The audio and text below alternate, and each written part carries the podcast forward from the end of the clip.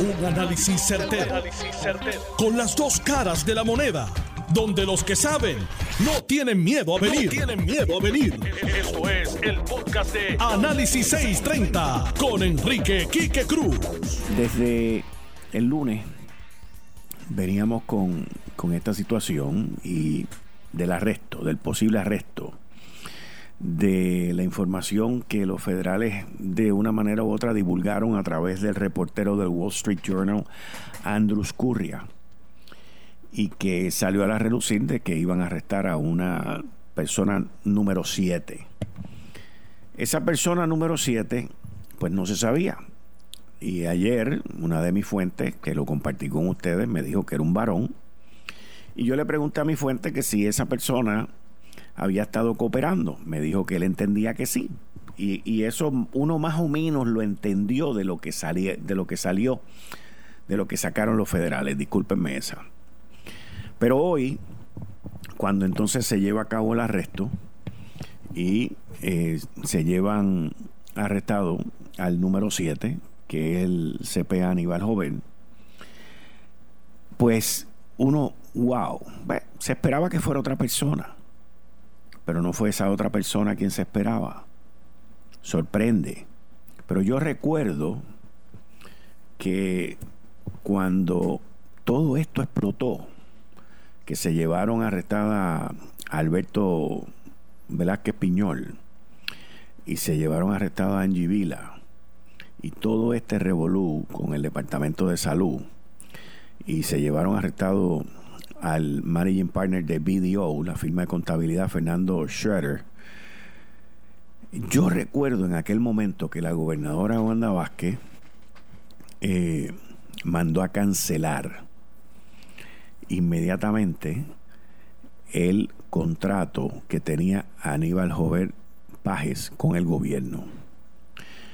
Y recuerdo que me llegó información fidedigna de que durante toda esta investigación Aníbal Jover había estado cooperando y había estado dándole muchísima información a los federales. Y ahora, cuando sale esto, hace 48 horas, pues el nombre de él no era el que yo pensaba que iba a estar ahí. Pero sí cuando ocurre me acuerdo de esa información que me llevó. Pero todo esto honestamente, no es lo que más me impactó del pliego acusatorio de 46 páginas. Lo más que me impacta, y señores, estas cosas no ocurren por casualidad. Estas cosas no es que se dan en este orden divino ni nada por el estilo.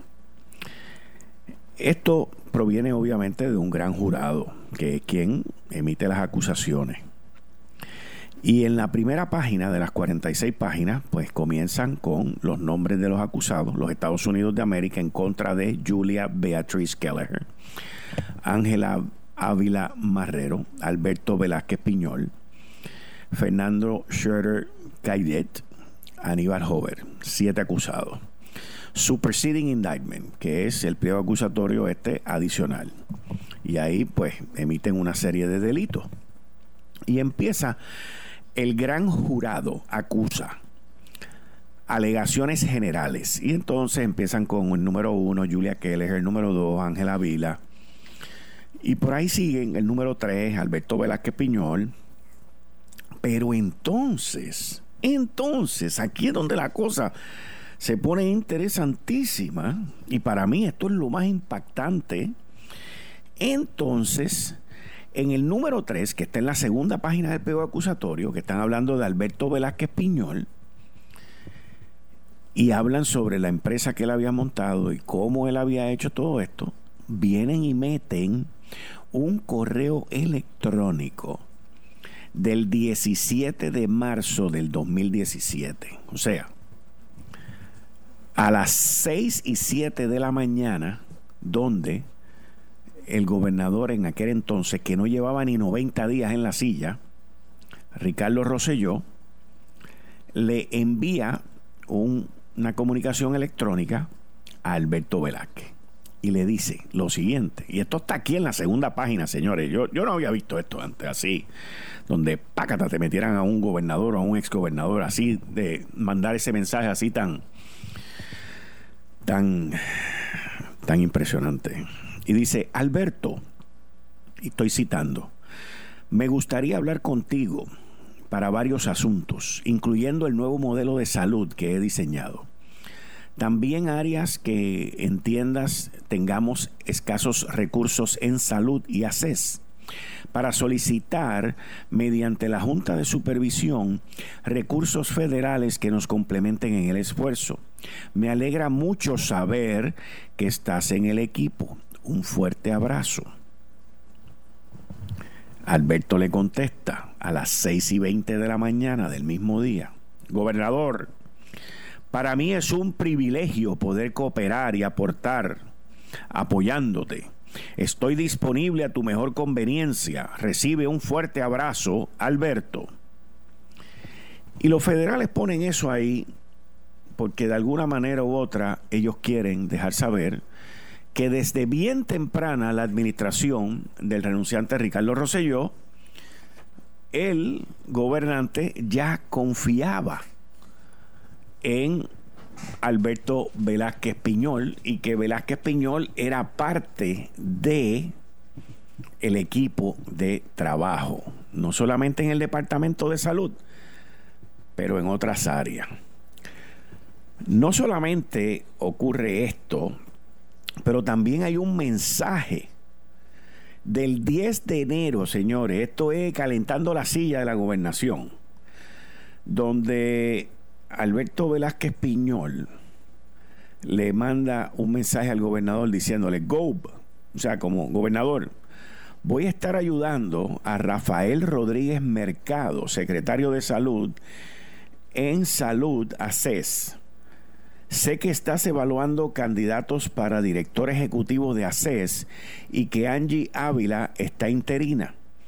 Quiero aportarte mi opinión por si, por si es de ayuda antes de que tomes una decisión final sobre el tema. No creo que haya nadie que conozca el programa técnicamente mejor que Angie. Ella es extremadamente respetada en CMS. Esa relación es crítica para mover la agenda hacia adelante. Velázquez Piñol se estaba refiriendo a Ángela Ávila Marrero, la ex administradora de ACES y coacusada en este caso. Y esto, estas dos comunicaciones tan temprano en la administración, nos validan una información que a mí me había llegado en el huracán María, y era básicamente que Alberto Velázquez Piñol era el que estaba corriendo el Departamento de Salud. Durante la época más oscura que tenía Puerto Rico, Alberto Velázquez era el que daba las órdenes de lo que estaba pasando con la salud en Puerto Rico. ¿De dónde? No tengo la más mínima idea cómo en tan poco tiempo Alberto Velázquez, acusado aquí, conoce a Angie Ávila, en tan pocos días entiende que es lo mejor que ha habido para manejar ACES, CMS, que es con quien el plan de salud local se comunica con los federales para los fondos federales.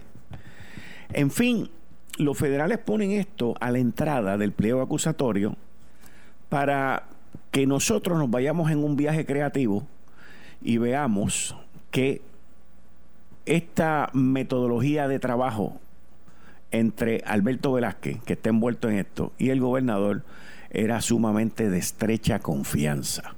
El gobernador no está implicado en esto, el exgobernador, el renunciante Ricardo Rosselló no está implicado en esto.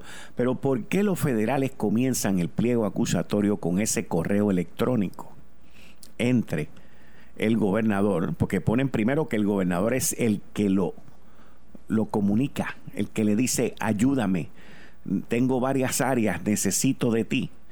Pero también sacan ese otro correo electrónico del 10 de enero del 2017, donde Alberto Velázquez está recomendando a Angie Ávila. Esto es bien sencillo. Ya ellos están planteando y están creando en la cabecita de aquellos posibles miembros del jurado la maquinita que se estaba montando para supuestamente cometer el fraude del cual se les acusa. Y digo supuestamente porque eso tiene que estar probado ante, ante la Corte Federal. Pero esa teoría de conspiración, esa teoría de que ya todo esto desde enero del 2017 estaba encaminado, y luego uniéndolo a, los, a la información y a los comentarios que yo obtuve después del huracán María y de las intervenciones y cómo el gobernador confiaba en Alberto Velázquez y cómo Alberto Velázquez llegaba al Departamento de Salud y decía, el gobernador quiere esto. Y yo lo digo porque hay gente que estaba allí que me lo ha contado, gente que yo conozco, gente que yo confío. Y que el gobernador quiere esto y que el gobernador quiere lo otro y el gobernador dijo y el gobernador no dijo. Así era como se bregaba allí en el Departamento de Salud. Porque lo ven como una piquita.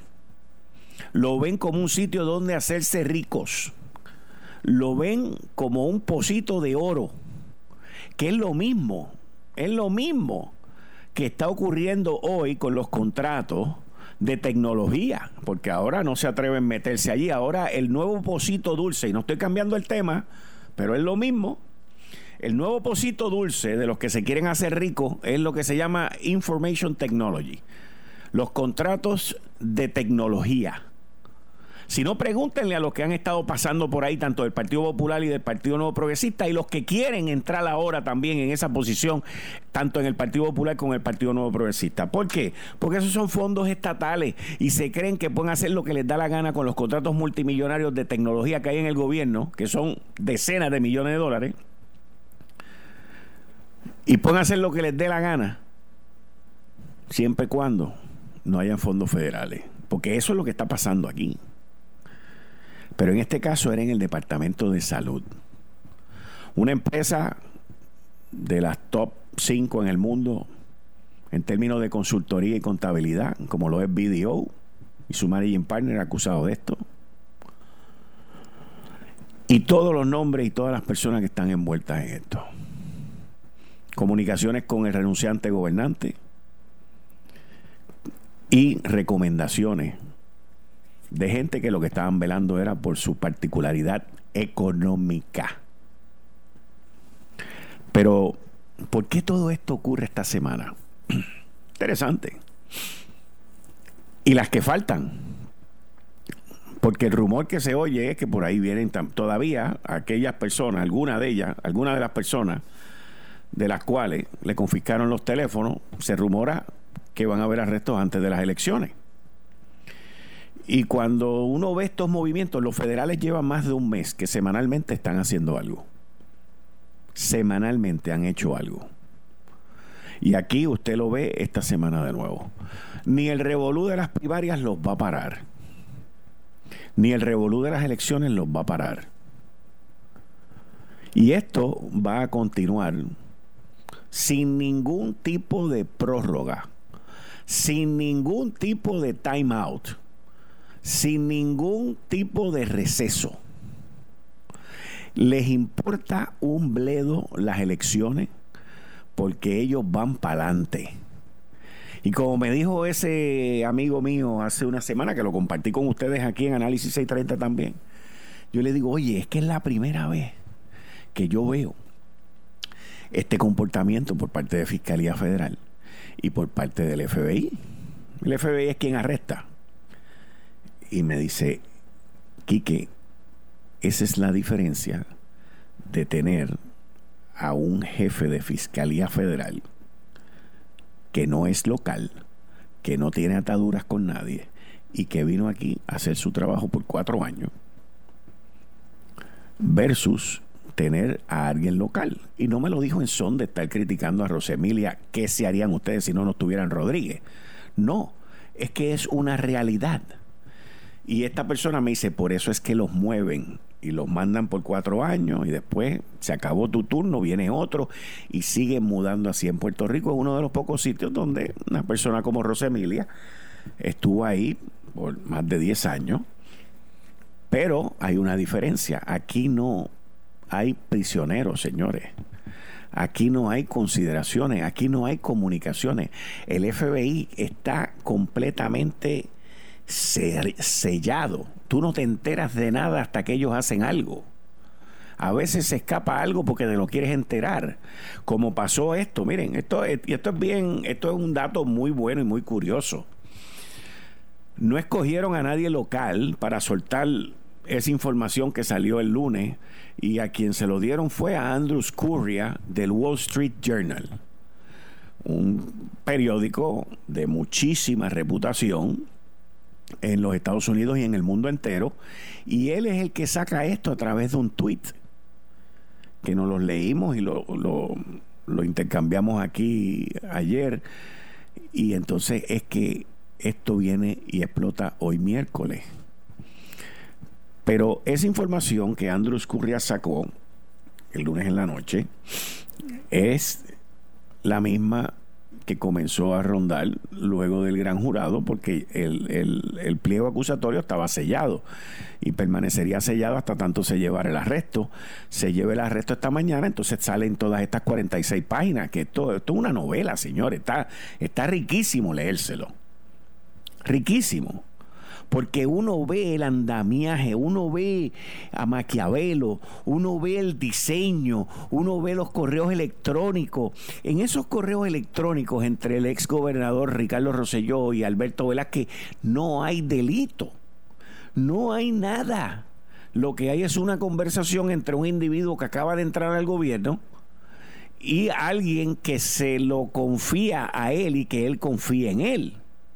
Lo que falta aquí es la tercera persona, el tercer componente, que es el que le dice al gobernador Roselló, Alberto Velázquez es un buen tipo, nos va a ayudar, ese es el tipo que sabe y todo ese tipo de cosas. Esa persona no está aquí todavía.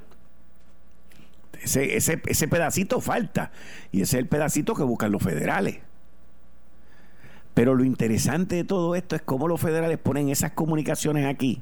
Una de enero del 2017, una de marzo del 2017. Y estoy seguro que tienen muchísimas más, pero como embocadura, como aperitivo, y nos los ponen en la segunda página del pliego acusatorio. ¿Por qué? Porque ellos quieren sembrar esa semilla de que aquí había un complot, de que aquí había un plan para defraudar al gobierno federal. Y toda esa teoría es la que ellos le van a presentar al juez y le van a presentar al jurado que lo está leyendo y lo está escuchando aquí ahora en Análisis 630 también.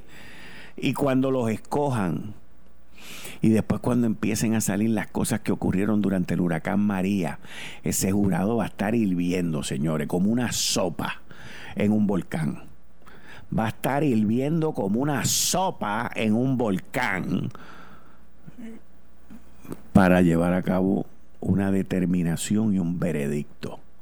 De eso es que estamos hablando. De eso. Este pliego, y me excusan, pero es interesantísimo. Es como uno sentarse a, leer una novela.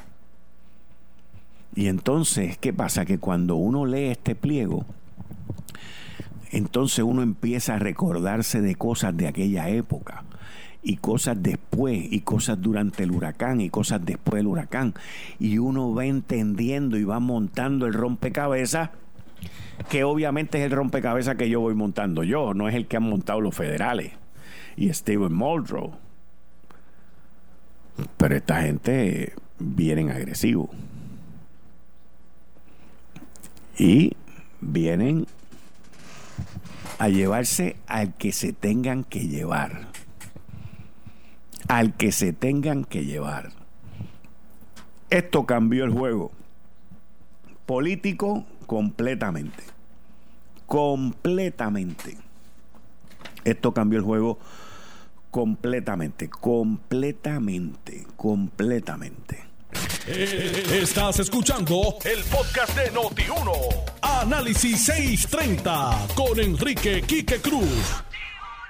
Buenas tardes, mis queridas amigas, amigos. De vuelta aquí en Análisis 630. Yo soy Enrique Quique Cruz y estoy aquí de lunes a viernes de 5 a 7 en esta segunda media hora de hoy, miércoles 12 Hoy es miércoles 12 de agosto del 2020. En el área metro me puedes escuchar en la banda FM por el 94.3 FM en tu radio. Mira, tu salud, tu vida y la de los tuyos son lo más importante. Por eso quédate en casa. La gasolina Golf y todos sus empleados te hacemos un llamado a que te protejas. Nosotros por nuestra parte seguiremos cumpliendo con el mandato del gobierno y de las autoridades, supliendo combustible a todo Puerto Rico siempre tomando las más altas medidas de seguridad y limpieza en todas nuestras estaciones golf y pidiéndote también que observes las reglas, las regulaciones para acceder a los mini market. Concéntrate en la vida y en la salud, que del combustible nos encargamos nosotros en Golf. Queremos también agradecer y reconocer a nuestros camioneros, empleados y a todos los detallistas Golf por su gran entrega y heroísmo en esta gran prueba. Unidos contra este virus podremos vencerlo y volver a la normalidad muy pronto, porque en golf queremos que tú estés siempre seguro y queremos que estés con golf.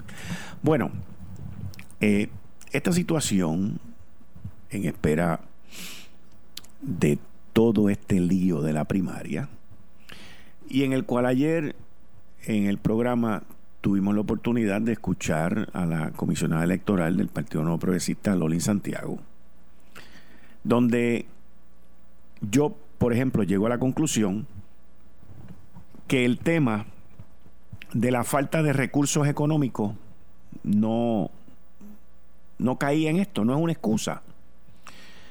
Porque yo obtuve información de que la imprenta imprimió 8 millones de papeletas a un costo de cerca de 2.8 millones de dólares y por lo menos hasta el lunes no había cobrado. Por lo tanto, ese dinero que tú tenías en presupuesto para pagar por las papeletas no lo habías utilizado, no lo habías gastado y estaba ahí o lo habías usado para otra cosa. En adición a eso, a la Comisión Estatal de Elecciones se le dieron más de 800 mil dólares de los fondos del COVID-19 para material de protección, hand sanitizer, todo lo necesario para proteger a los funcionarios de colegio, a los empleados de la Comisión Estatal de Elecciones y a todo el mundo.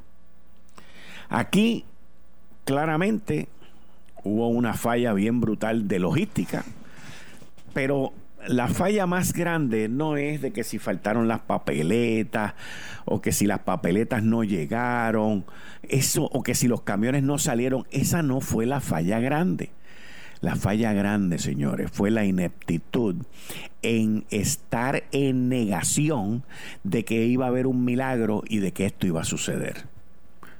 En vez de haber atrasado esto una semana. Porque si tú atrasas esto una semana, y esto es bien fácil decirlo ahora, pero por lo que Lolin Santiago me relató a mí ayer en la tarde, aquí en este programa, en Análisis 630, a las 6 de la tarde, pues yo debo de entender que no quisieron aceptar de que esto no iba a estar a tiempo. Y no se atrevieron, no solamente a aceptarlo, sino que no se atrevieron a informarlo. Y entonces decidieron irse por la ruta del milagro Típico boricua, by the way. Típico boricua. A ver si esto se daba o que si llegaba a las 11 de la mañana. O sea, una desconexión entre lo real y lo surreal. Una cosa completamente inverosímil. Pero inverosímil. Y entonces está el desastre. Y ahora tiene que entrar el Tribunal Supremo, que hoy para las 10 de la mañana le dijo a los populares, mira, no joroben más y cállense la boca, no pueden hacer eso. Y los populares por otro lado diciendo, no, lo que pasa es que mira, y, yo entiendo lo que Aníbal José quería decir cuando trató de justificar el conteo y el comunicar la información. Pues, la Junta de Gobierno del Partido Popular lo que dice es, chico, pero lo que está pasando es que por ahí hay unos candidatos que están diciendo que están al frente, el otro está diciendo que está atrás, la otra está gritando y está jorobando y, hay que poner un poquito de orden. Pues vamos a divulgarlo preliminarmente y darle un poquito de oficialidad, como dijo Aníbal José. Y ahí es donde el Tribunal Supremo viene, pácata, y se mete. Y entonces no intervinieron dos jueces Eric Korthoff y Pavón Charneco. ¿Por qué no intervinieron? Ellos darán sus explicaciones más adelante. Pero dijeron que en esta no intervenían, pero que iban a seguir interviniendo. Es interesantísimo toda esta todo este melodrama y toda esta situación. Yo, yo, yo me imagino, yo, acá, yo,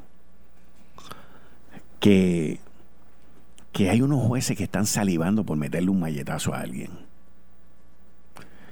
Hay otros que no se quieren meter en esto por la pelea política, porque quieren mantener al, al tribunal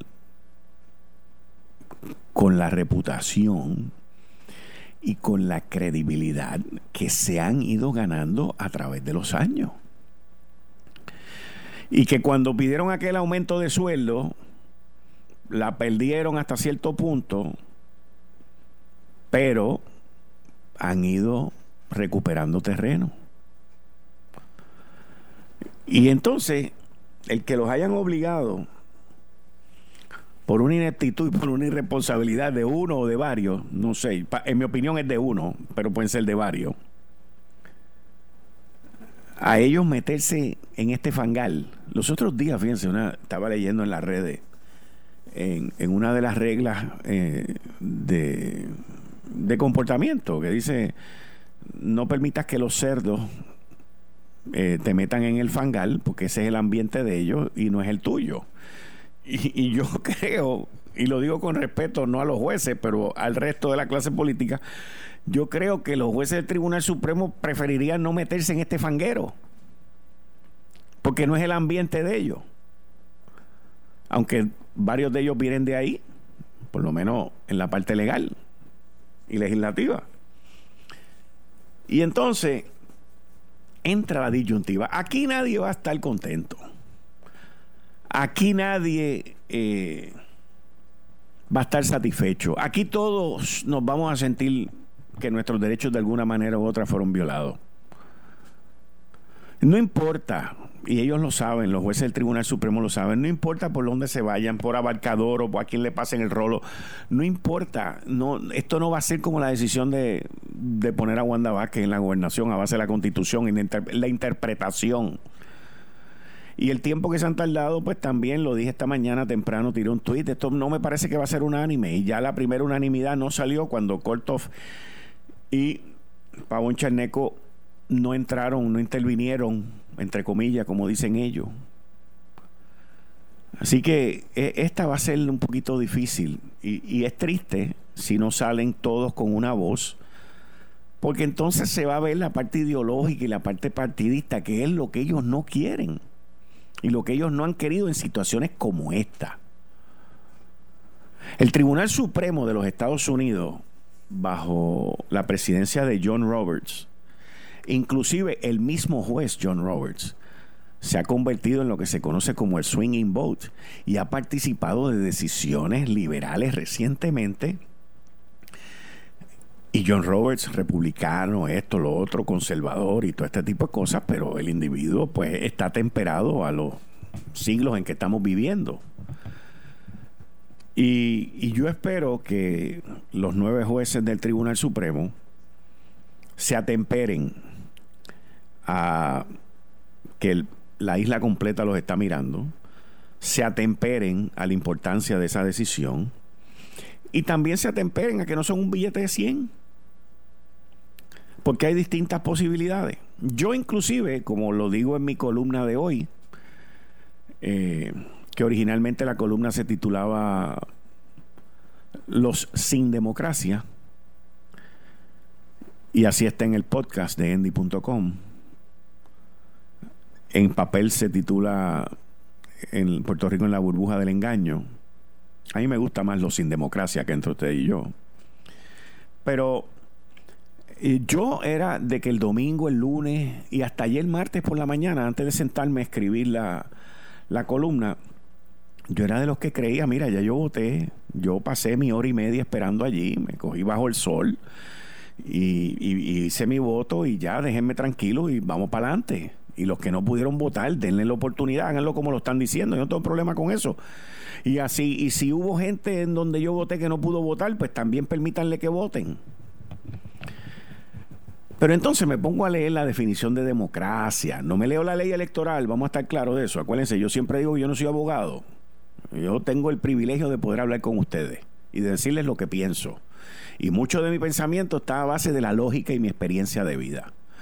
Y yo vengo y miro todo esto y después yo digo, bueno, pues si es que la definición de democracia te dice que este sistema fue trastocado y para que la democracia pueda seguir un poquito más pura de lo que estaba antes o de lo que fue trastocada, pues vamos a tener que empezar de nuevo, pero entonces entro en la lógica. Y la lógica me dice, no se puede empezar de nuevo, porque se van a tardar en imprimir las papeletas. Por ahí hay dos o tres papagayos diciendo, no hay tiempo para imprimir papeletas, porque eso se tarda ocho semanas. Mentira, no se tardan ocho semanas. Se va a tardar menos porque tienes que imprimir menos papeletas. Y esa es la verdad. Si solamente votó, vamos a decir, el 40% de la gente, pues quedan el 60% de las papeletas. Por lo tanto, solamente tienes que, que imprimir el 40%. Eso no te toma ocho semanas.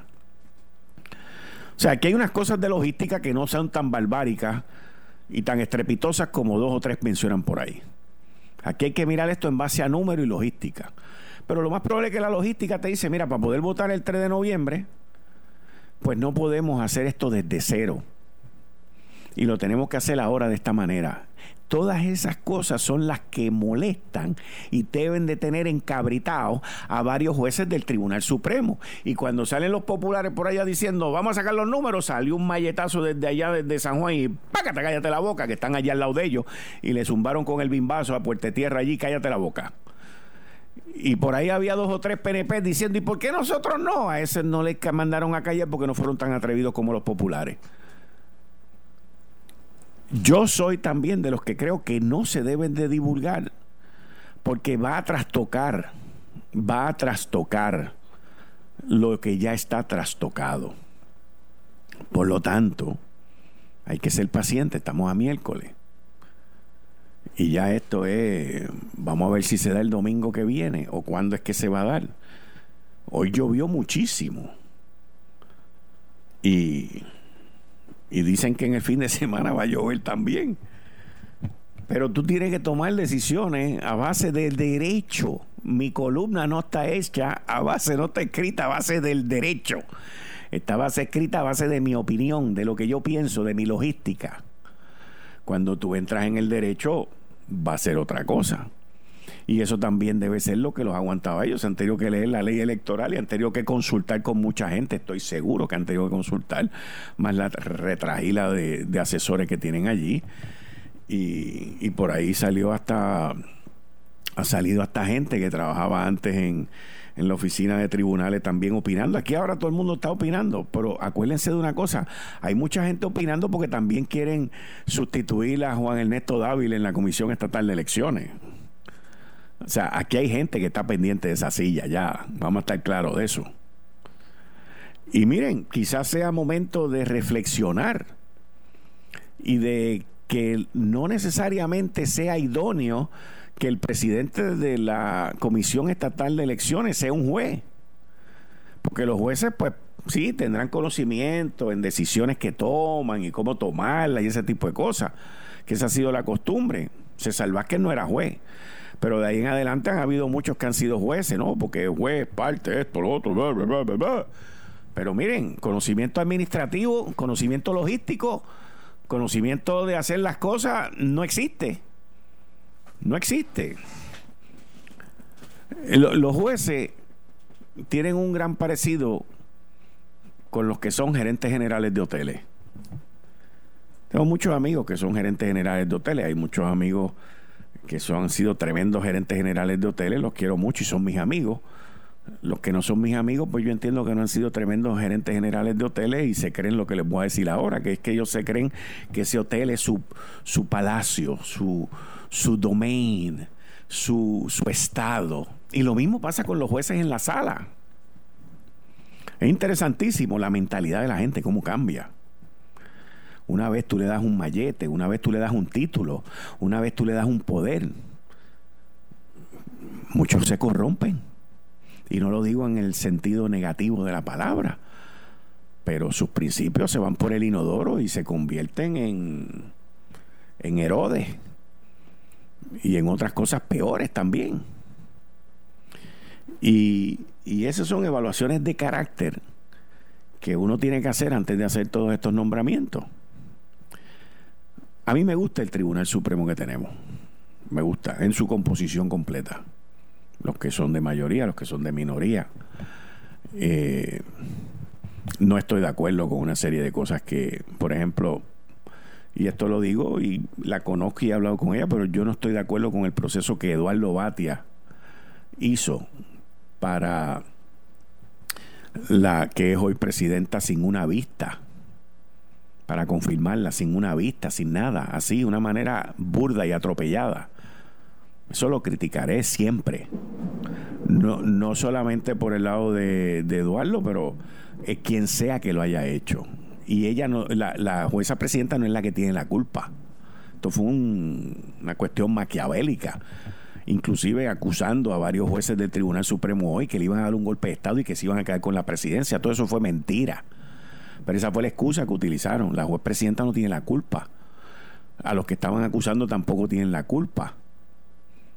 Pero el presidente del Senado en aquella época y el gobernante sí son responsables de ese plan burdo, estúpido y maquiavélico. Y, y menciono todas estas cosas porque cuando uno analiza algo y cuando uno pone las cosas en, en, contexto, pues tiene que mirar todas estas cosas, igual que menciono la cuestión de que en enero estaban pidiendo un aumento de sueldo los jueces del Tribunal Supremo y hubo un paquetón de gente que les cayó encima. Yo no les caí encima, yo entendía que era meritorio y nosotros queremos tener un Tribunal Supremo del calibre que tenemos hoy, queremos mantenerlo, pues tenemos que cumplir con, con las necesidades del el mercado. Y yo no puedo evaluar un, un, salario a base de lo que yo me gano o de lo que yo no me gano, que es lo que usualmente ocurre en Puerto Rico. O sea, aquí hay mucha gente que piensa que porque alguien se gana 125 mil dólares es millonario. No, eso no da. Honestamente no da. Y no estoy diciendo que esté bien o esté mal, esa es la realidad.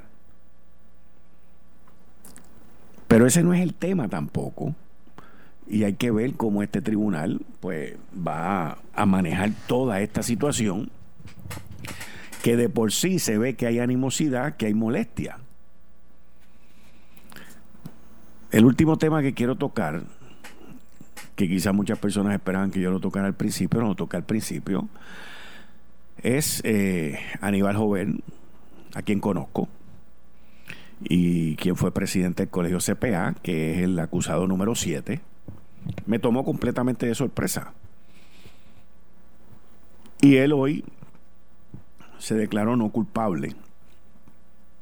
Y, y yo, por la información que tengo, sé que cuando esta investigación comenzó por parte de los federales, él estuvo cooperando y dándole mucha información a los federales. Esa parte yo la sé. Cómo esto se cambió y se convirtió en lo que está hoy, pues hubo un cambio en Fiscalía Federal, hubo un cambio en el FBI, y lo más probable es que dentro de toda esa cooperación y de toda esa información que Aníbal Jover compartió con los federales, también está el que encontraron información que lo pone a él en los problemas que está hoy. Y, y esto es algo, si es duro para la persona, más duro es para la familia, para los hijos, para los hermanos, para los papás, para todo el mundo. Estas son cosas que, que no dejan de sorprender, ¿no? Y son situaciones que, que dan pena también y son tristes.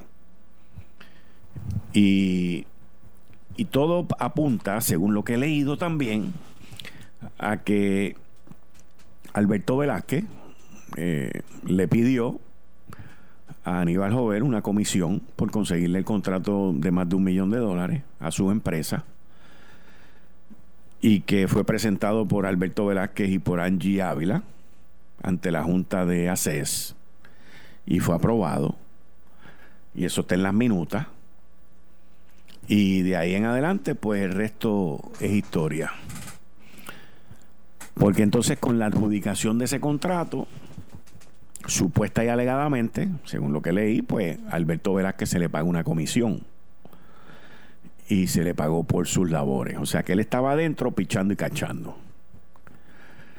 Y Aníbal, pues supuestamente según el pliego, pues accedió y cayó en eso. Y este va a ser un caso que cuando se comience a ventilar, eh, va a salir muchísima información, como la que hoy hemos podido ver en el pliego acusatorio de comunicaciones y correos electrónicos entre Alberto Velázquez Piñol y el renunciante gobernante Ricardo Rosselló. Y no dudo, escúchenme bien, hoy, miércoles 12 de agosto, no dudo que hay conversaciones que tienen los federales, entre otras personas, aunque esas otras personas se cuidan muy bien, entre otras personas, y Alberto Velázquez. Como tampoco dudo que aquí haya gente de los acusados y que estén cooperando. No lo dudo. Pues fíjese que usted en ningún momento vio que, o sea, usted vio que arrestaron a Alberto Velázquez y que lo llevaron allí y le metieron una fianza, pero usted no vio que le pidieron el teléfono celular o la computadora. O sea, aquí están saliendo correos electrónicos y conversaciones eh, muy familiares y de mucha confianza. Y yo quiero que estemos claros, yo no estoy diciendo que el ex gobernador renunciante Ricardo Rosselló esté implicado en esto. Él confió en Alberto y Alberto se tiró por ahí para abajo. Pero parece que aquí hay gente que no se van a ir solo por ahí para abajo. Y yo creo que eso es lo que estamos viendo hoy. Y yo creo que eso es lo que estamos viendo más adelante. Y yo creo que eso es lo que ya los federales tienen. Gente que ha sido acusada, que están cooperando y que están buscando cómo salvarse o cómo les toque menos tiempo. Miren el caso de Anaudi. Anaudi está por ahí, no más feliz, no más tranquilo. Han pasado como siete años. Todavía no lo han sentenciado. Y lo más probable es que no tenga un día de cárcel. ¿Por qué? Porque cooperó. Y se llevó a medio mundo y Raimundo enredado. Y trató de llevarse a medio mundo y Raimundo también enredado. Y esas son las cosas que pasan aquí, señores. Día a día. Día a día. Por eso, cuando yo entrevisto a los candidatos a la gobernación por el Partido Popular Democrático y por el Partido Nuevo Progresista, les pregunto qué van a hacer contra la corrupción. Esa debe ser la pregunta número uno, número dos y número tres. Porque llevamos más de 25 años en este enredo. Sin contar con los terremotos, las tormentas y las jorobetas que ocurren en esta isla. Es una cosa impresionante. Y no se van a ir y no se van a ir. Esto fue el, podcast de Notiuno. Análisis 630 con Enrique Quique Cruz. Dale play a tu podcast favorito a través de Apple Podcasts, Spotify, Google Podcasts, Stitcher y notiuno.com.